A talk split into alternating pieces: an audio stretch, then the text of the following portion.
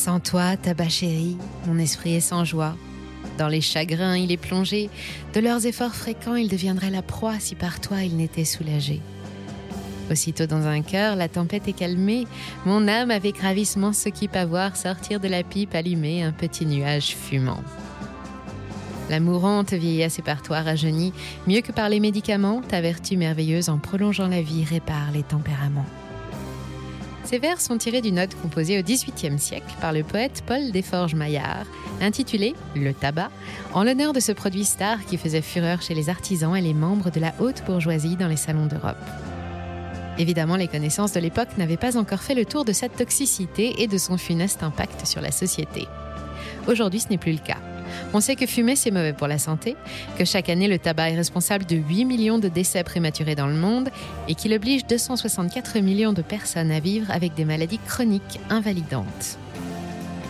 Depuis les années 90, les pouvoirs publics ont pris conscience de ces dangers et lutter contre ces conséquences est devenu un enjeu politique et social majeur. Le tabac n'est pas un business comme un autre. C'est l'un des seuls produits qui tue, en moyenne, la moitié de ceux qu'il consomment. Pourtant, malgré les lois anti-tabac, les photochocs sur les paquets, les campagnes mondiales de sensibilisation, les jours, les semaines ou les mois sans tabac, la prise en charge du sevrage, les hausses du prix des paquets et les amendes si vous fumez là où il ne faut pas, le marché mondial du tabac progresse. Il pèse aujourd'hui autour de 1000 milliards de dollars et il grimpe en moyenne de 3,75% chaque année et le mouvement devrait se poursuivre jusqu'en 2026 au moins. Si la cigarette se porte aussi bien, c'est parce qu'en réalité, c'est un petit marché à l'organisation très structurée et squatté par une dizaine de gros acteurs mondiaux qui savent d'un côté comment fidéliser leurs consommateurs et de l'autre comment faire entendre leur voix pour continuer à vendre leurs produits en toute liberté. Aujourd'hui, je vous propose un sujet qui va nous faire tousser. À quoi ressemble l'industrie du tabac en 2023 Comment s'est-elle adaptée aux changements de mentalité et de réglementation? Et quelles sont les nouvelles armes qu'elle déploie pour nous convaincre de sauter le pas ou pour faire pression sur les régulateurs?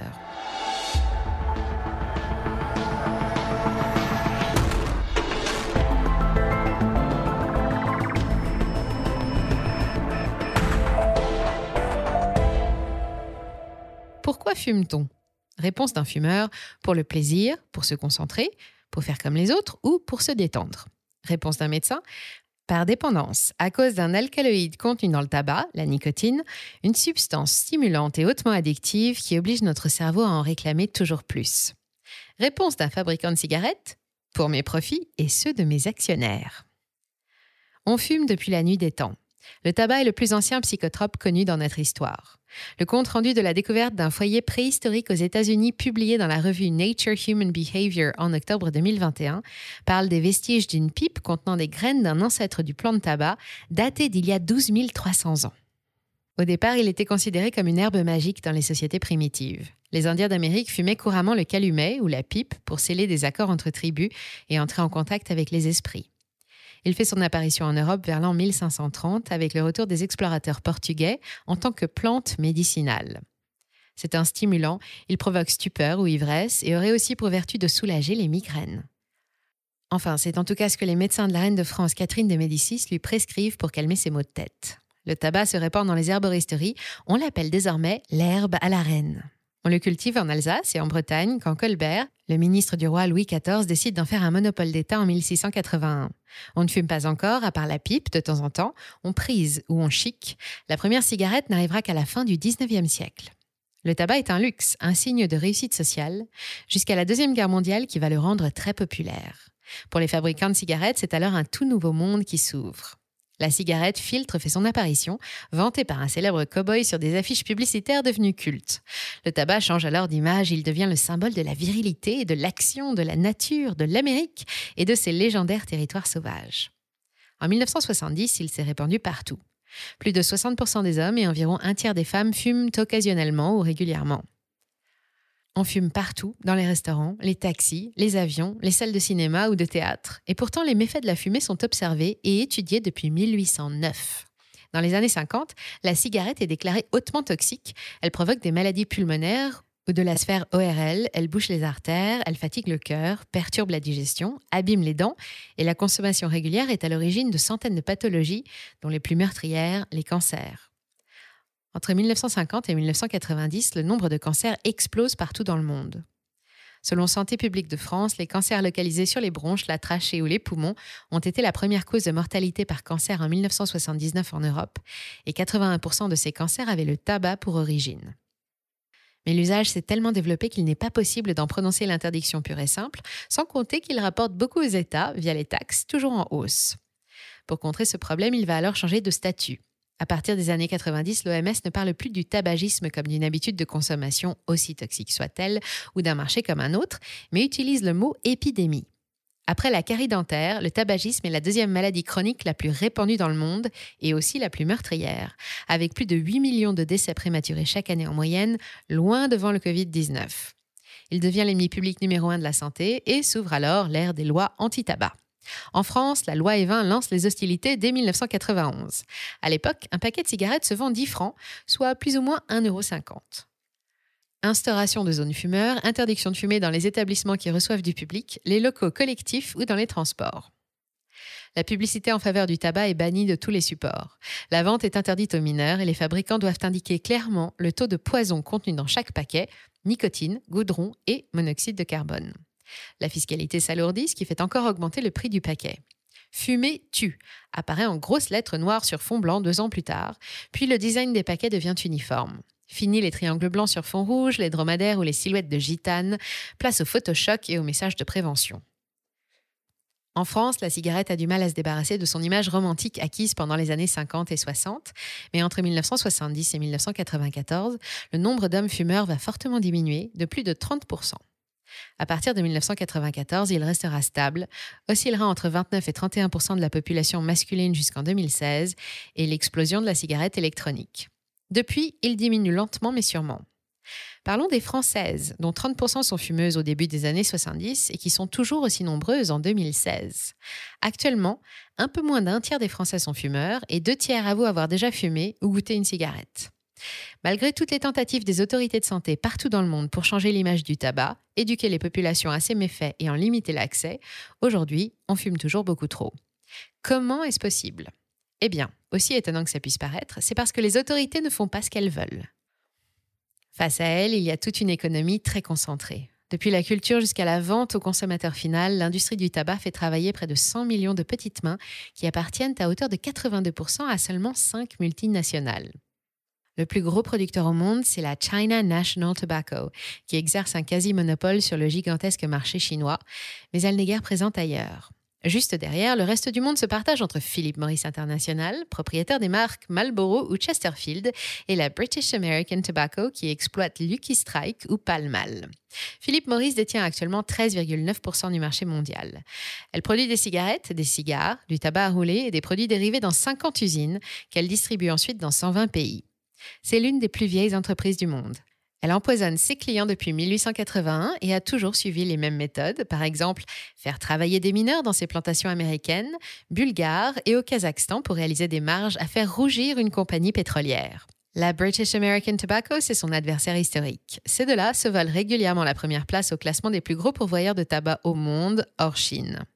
La BAT est née en 1902 de la fusion des compagnies nationales américaines et britanniques qui ont préféré à l'époque s'associer plutôt que de se faire concurrence.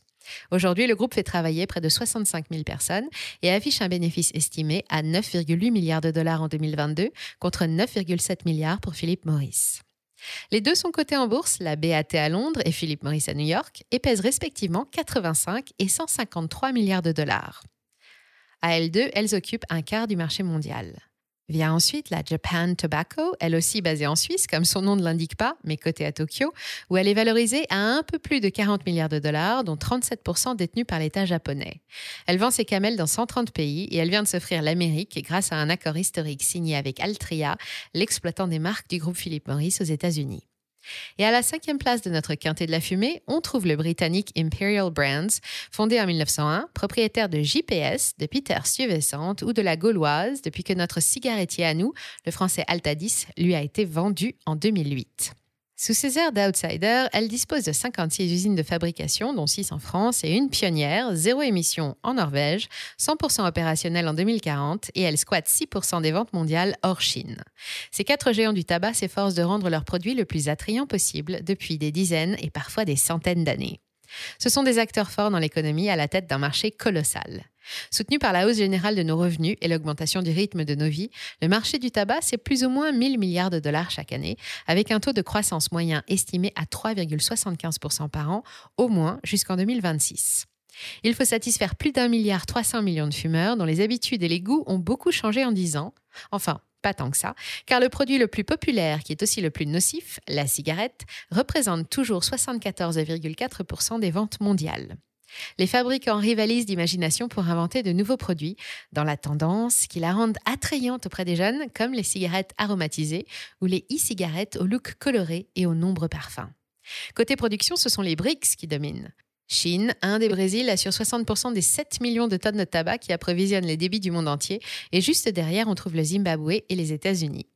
Mais le temps où les stars de la chanson et du cinéma comme Elvis, Serge Gainsbourg, Slash, Keith Richards ou Sylvie Vartan apparaissaient dans les médias à la clope au bec sans aucune retenue sont bien finis.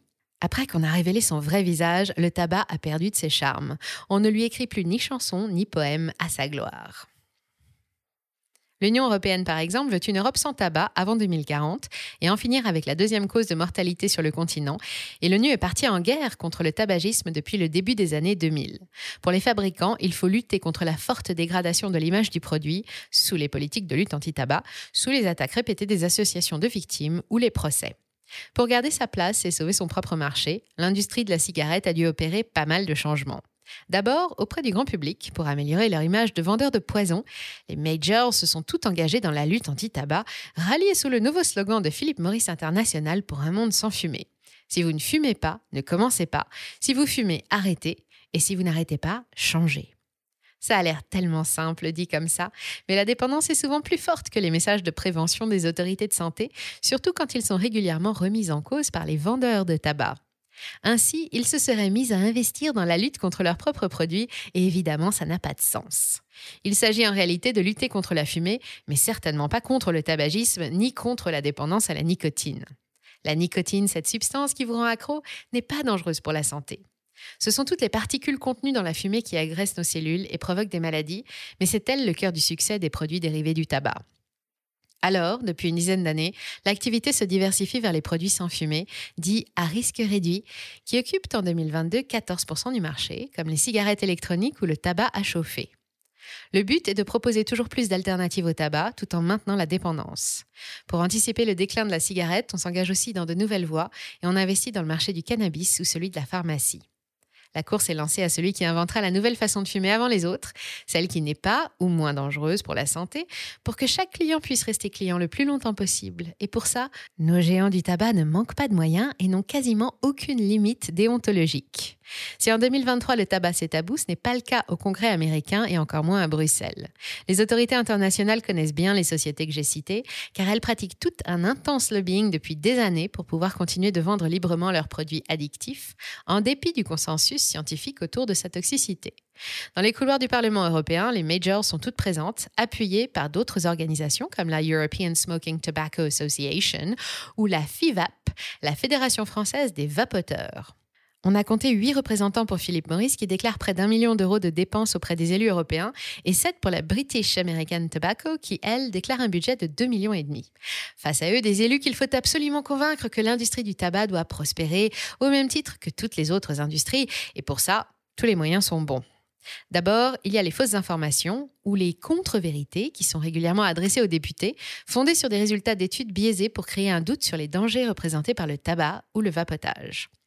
Pour retarder la mise en place des plans anti-tabac les plus ambitieux, on sait comment présenter aux députés des projections de pertes fiscales dramatiques. On milite pour faire reconnaître la cigarette électronique comme un bon moyen d'arrêter de fumer et pour encourager son utilisation malgré le manque d'informations sur ses effets négatifs et son attrait inquiétant chez les jeunes, même si elle est quand même moins nocive que la bonne vieille cigarette qui fume et qui jaunit les doigts. Quand ça ne suffit pas pour convaincre, on passe à l'argument numéro 2 des lobbyistes, le commerce illicite, qu'on dégaine à chaque nouvelle loi anti-tabac. Les hausses de taxes ou les restrictions d'utilisation ne font qu'encourager la contrebande, synonyme de perte de revenus. On n'hésite d'ailleurs pas à manipuler les chiffres, plus il y a de contrebande et plus les autorités sont compréhensives. Et pour s'assurer que tout est bien sous contrôle, autant l'organiser soi-même, la contrebande, comme l'a fait Philippe Maurice en Algérie, au Niger ou au Burkina Faso. Mais tous les secteurs partagent les mêmes pratiques. La British American Tobacco fait la même chose de son côté, en Belgique, mais aussi au Mali, au Kenya ou au Burundi, et dans une dizaine d'autres pays africains jusqu'au Pakistan et au Panama. Pour lutter contre la participation des cigarettiers dans l'organisation de leur propre réseau parallèle, 182 pays ont ratifié en 2003 la Convention cadre de l'OMS pour la lutte anti-tabac, qui prévoit entre autres la mise en place d'un système indépendant de traçabilité des produits en sortie de chaîne. Le protocole pour éliminer le commerce illicite du tabac, c'est son nom, est entré en application en 2018, mais les effets sur la contrebande sont restés marginaux. Pas étonnant quand on sait que les sociétés mandatées pour effectuer les marquages et les contrôles sont choisies directement par les fabricants. Le même protocole prévoit aussi des mesures d'éloignement entre l'industrie du tabac et les pouvoirs publics, tout comme l'accord cadre de l'OMS avant lui. Sage décision. Le but, limiter les contacts et les tentatives de pression sur les parlementaires, mais les lobbyistes n'hésitent plus à porter plainte quand on refuse de les recevoir. Ils savent comment s'y prendre et ça non plus n'est pas étonnant. Pour compléter ce portrait d'une industrie à l'opposé de ce qu'on appelle un investissement responsable, regardons à qui profite le crime. Sans surprise, la Japan Tobacco exceptée, les autres leaders appartiennent en majorité à des institutionnels, avec en tête des noms familiers comme l'éternel trio BlackRock, Vanguard, State Street, qui malgré leur discours moralisateur à chaque forum de Davos, continuent d'investir l'argent de leurs clients dans une industrie controversée et en opposition avec les valeurs modernes environnementales et sociales, les fameux critères ESG. Pour leur défense, si les performances boursières ne sont pas exceptionnelles, les dividendes sont généreux. Et quand il y a de l'argent à se faire, on sait qu'ils ne sont pas très regardants. Financé par les marchés complaisants, il devient alors très difficile de s'en débarrasser, comme de la cigarette. Le mieux est encore de ne plus acheter leurs produits et d'en profiter pour respirer. Et justement, il existe une solution et le moment est venu de vous en parler. Ce n'est pas une solution miracle, mais elle a rencontré beaucoup de succès partout dans le monde et elle a permis au moins à deux membres de l'équipe d'arrêter le tabac. C'est un simple livre qui s'appelle En finir avec la cigarette, sorti en 2003. Il est court, il se lit vite et il a un drôle de pouvoir. Il parvient à vous convaincre qu'il ne faut plus fumer, même si vous ne l'aviez ouvert que par curiosité, et il rend le sevrage presque agréable. Il coûte moins cher qu'un paquet de cigarettes, et je vous le conseille si vous n'avez rien à lire en ce moment, même si vous ne fumez pas, et même si vous n'avez pas envie d'arrêter. Venez nous dire ensuite ce que vous en avez pensé et ce qu'il vous a inspiré. Si cette vidéo vous a donné envie d'arrêter de fumer et de donner votre argent à l'industrie mortifère du tabac, c'est l'outil idéal, c'est bluffant, je ne vous dis que ça. Et si après ça, vous avez besoin de dédramatiser un peu, pensez aussi à aller voir ou revoir Le Paris, la comédie mythique de Didier Bourdon et Bernard Campan. Merci d'avoir suivi cet épisode jusqu'au bout. Si ça vous a plu, on compte sur vous pour le partager autour de vous. Laissez un like ou une bonne note et vous abonner pour être informé des prochaines sorties. Et moi, je vous dis à très bientôt sur Money Radar.